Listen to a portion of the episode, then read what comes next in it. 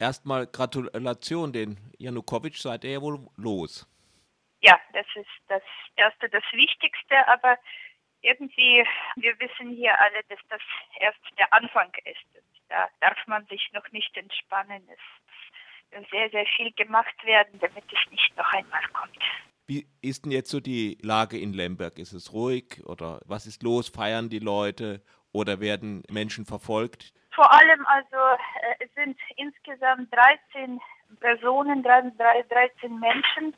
Von diesen insgesamt, äh, glaube ich, jetzt sind es 83, die umgekommen sind. 13 waren aus Lemberg und aus der Umgebung. Und das heißt, Samstag, Sonntag, Montag hatten wir hier ganz viele Begräbnisse ist das, was natürlich auch, wenn so, so die Freude eigentlich einerseits so aufkommt, aber andererseits also wirklich, äh, es war offizielle Trauer, aber das war inoffiziell einfach persönlich für jeden.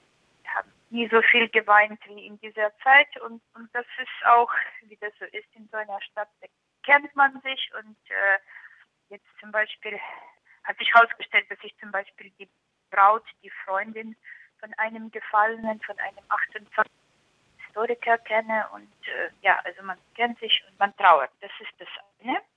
Immer während dieser Tage, dieser letzten zwei, drei Monate äh, uns da vorgeworfen wurde, dass da eben die Rechtsradikalen, diese Partei Svoboda und so mit dabei ist, haben gesagt, passt auf, erste, das eine nach dem anderen. Das Problem ist Janukowitsch und seine Bande und äh, nachdem wir die gestürzt haben, werden wir als nächstes Problem das mit unseren Rechtsradikalen klären. Also eigentlich, als ich das gesagt habe, habe ich das nicht so richtig geglaubt. Aber jetzt stellt sich wirklich heraus, dass wir das tatsächlich jetzt durchsetzen. Und zwar unsere rechtsradikale Partei Svoboda, die wir hier haben, auch im Stadtrat, auch im Regionalparlament, die waren Kämpfe, wo es dann wirklich ganz hart war, waren sie irgendwie verschwunden. Aber jetzt, wo es dann um die Verteilung der Posten und um die nächste Regierung und so geht, sind sie auf einmal ganz laut und ich heraus, dass wirklich die Menschen dieses Versprechen nicht vergessen haben und war erfreu erfreulich zu hören, dass zum Beispiel eben es gibt eine ganz, ganz, ganz berüchtigte Persönlichkeit, Irina Farion. Also das ist so eine, die wirklich nur mit so ganz blöden nationalistischen, auch sprachlich irgendwie ganz blöde Politik vorgeschlagen hat und die ganze Zeit nur für die Trennung etwas gemacht hat. Jetzt gab es ein Gerücht, dass sie für die nächste Ministerin, also Bildungsministerin, vorgeschlagen wurde, worauf auch die Studenten schnell das Bildungsministerium besetzt haben und mit der Forderung, wenn die Irina Farion Bildungsministerin werden soll, dann setzen sie einfach den Kampf fort also, und werden das nicht zulassen. Und schnell hat sie gesagt, nein, nein, hätte sie ja auch keinen Anspruch darauf und so weiter. Der Vorsitzende der Partei Svoboda, dieser rechtsradikalen Partei, hat dann eben erklärt, dass das von den Vorgängern der Partei der Regionen verabschiedete mit allen möglichen Prozedurverletzungen und so. Im Sommer wurde so ein Gesetz, äh, Sprachgesetz über russische Sprache als regionale Sprache ähm, verabschiedet und jetzt wollen sie das rückgängig machen, was rein theoretisch auch richtig ist, aber wirklich jetzt sowas von unre äh, unrelevant und, und, und, überhaupt nicht rechtzeitig und so. Gegeninitiative, das war gestern eigentlich ganz gut zu beobachten, hat angefangen ein Kinderbuchverlag aus Lemberg, sie haben gesagt, als sie, sie sind elf Jahre auf dem Markt, bis jetzt kein russisches Buch hm, veröffentlicht, aber da hat die Chefredakteurin gesagt, aus Protest gegen diese komischen wieder mal Versuch, Versuche, Leute sprachlich gegeneinander zu hetzen. Wird, also das nächste Buch wird sie auf Russisch äh, herausgeben. Und dann gab es eben so eine Facebook-Initiative, so so eine Initiative von, von unten einfach. Ich weiß gar nicht, ich war heute noch nicht auf der Straße, aber äh, dass Lemberg heute als Flashmob den ganzen Tag Russisch redet.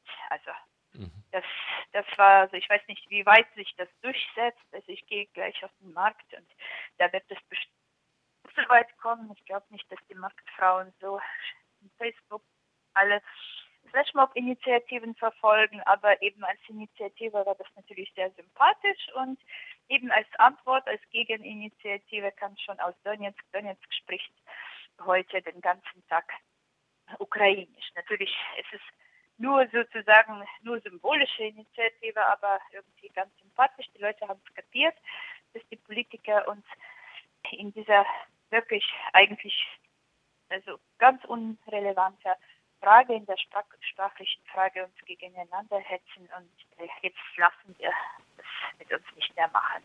Das, das ist das, was, was passiert. Sonst war ich die letzten, am Wochenende war ich mit einem deutschen unterwegs und dadurch konnte ich sehr eben viel sehen, nicht nur im Internet, sondern auch auf den, auf den Straßen, wie das so ausschaut.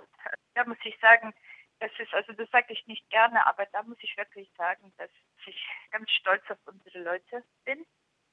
Vorige Woche gab es hier im Prinzip eine Nacht, wo es Ausschreitungen gab, wo es eben diese Polizei am nächsten Tag hat sich schon so eine zivile Selbstschutz, Selbstverteidigungstruppe herausgebildet. Also unsere Lemberger Männer machen das ganz gerne, dass sie eben nachts in solchen gelben Westen auf die und es waren wirklich über tausende Menschen, die da war, da waren eben am Wochenende nachts auf den Straßen fast genauso belebt wie tagsüber, weil irgendwie alle Männer ganz stolz ihre Wache, ihre Nachtwache hier getragen haben. Und eben mit diesem deutschen Journalisten haben wir das ein bisschen genauer untersucht und da hat sich herausgestellt, dass eigentlich 80 Prozent von diesen Nachtwachen das sind die Polizisten, die sind gar nicht weg, die haben sich nicht aufgelöst.